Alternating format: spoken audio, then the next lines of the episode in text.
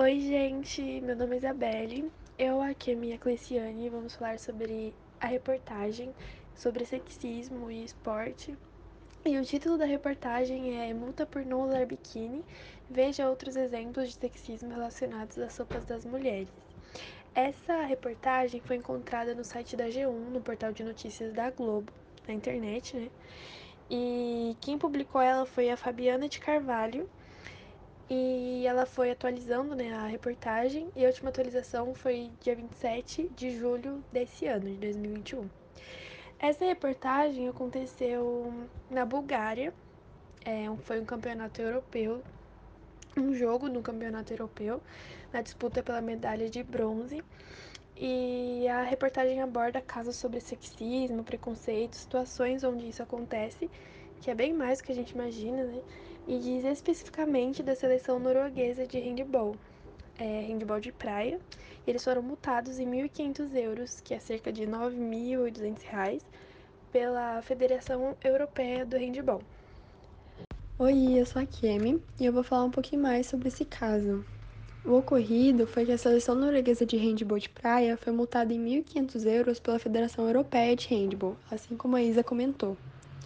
Esse episódio aconteceu após um jogo de disputa de medalha de bronze pelo Campeonato Europeu, na Bulgária. As atletas norueguesas optaram por usar shorts ao invés do habitual biquíni, o que foi julgado como caso de vestimenta imprópria. O detalhe é que os homens dessa mesma modalidade não são obrigados a usar sunga nos campeonatos. Muito pelo contrário, eles jogam confortavelmente, usando shorts e camiseta. Ao comentar o ocorrido, o ministro de Esportes da Noruega, Abid Raja, classificou a multa como completamente ridícula. Após a repercussão desse caso, uma cantora se ofereceu para pagar essa multa imposta à seleção norueguesa.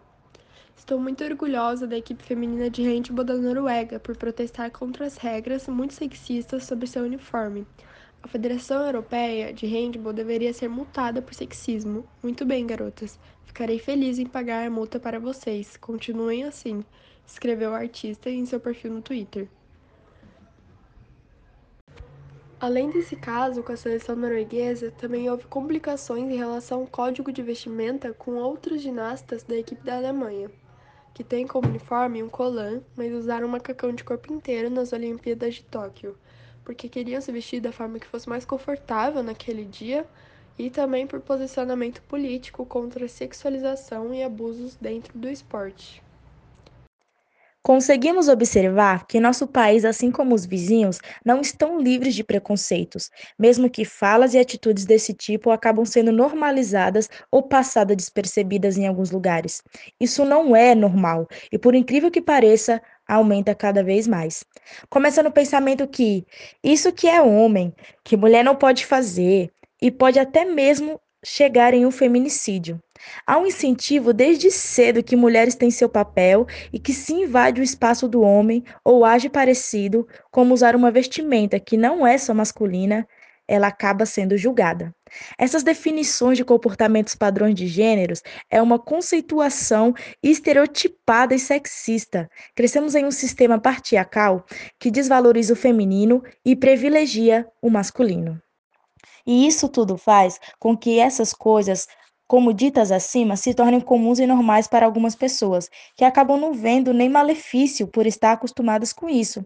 Mas quando mulheres se veem contra essas atitudes, é difícil saber se isso vai ser bom ou mal aceito, sendo cada vez mais necessário essa luta contra esse sistema e essas atitudes para não dar liberdade mais a essas ações.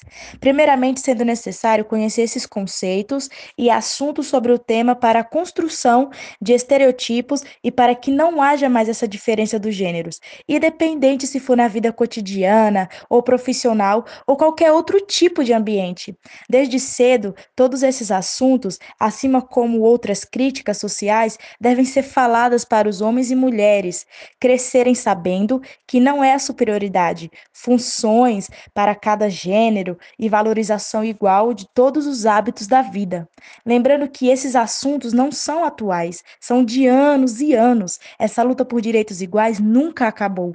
Então cabe a nós, seres humanos, a não apenas mulheres. Cabe a todos construir todas essas ideias preconceituosas que afetam todos aos lados da vida de uma pessoa que sofre com atitude machista, com sexismo e ainda mais quando tem pessoas ao nosso redor que normalizam tudo isso. É importante falar para que de uma vez por todas todo esse preconceito, todo esse machismo possa cair por terra e não continue sendo cometido.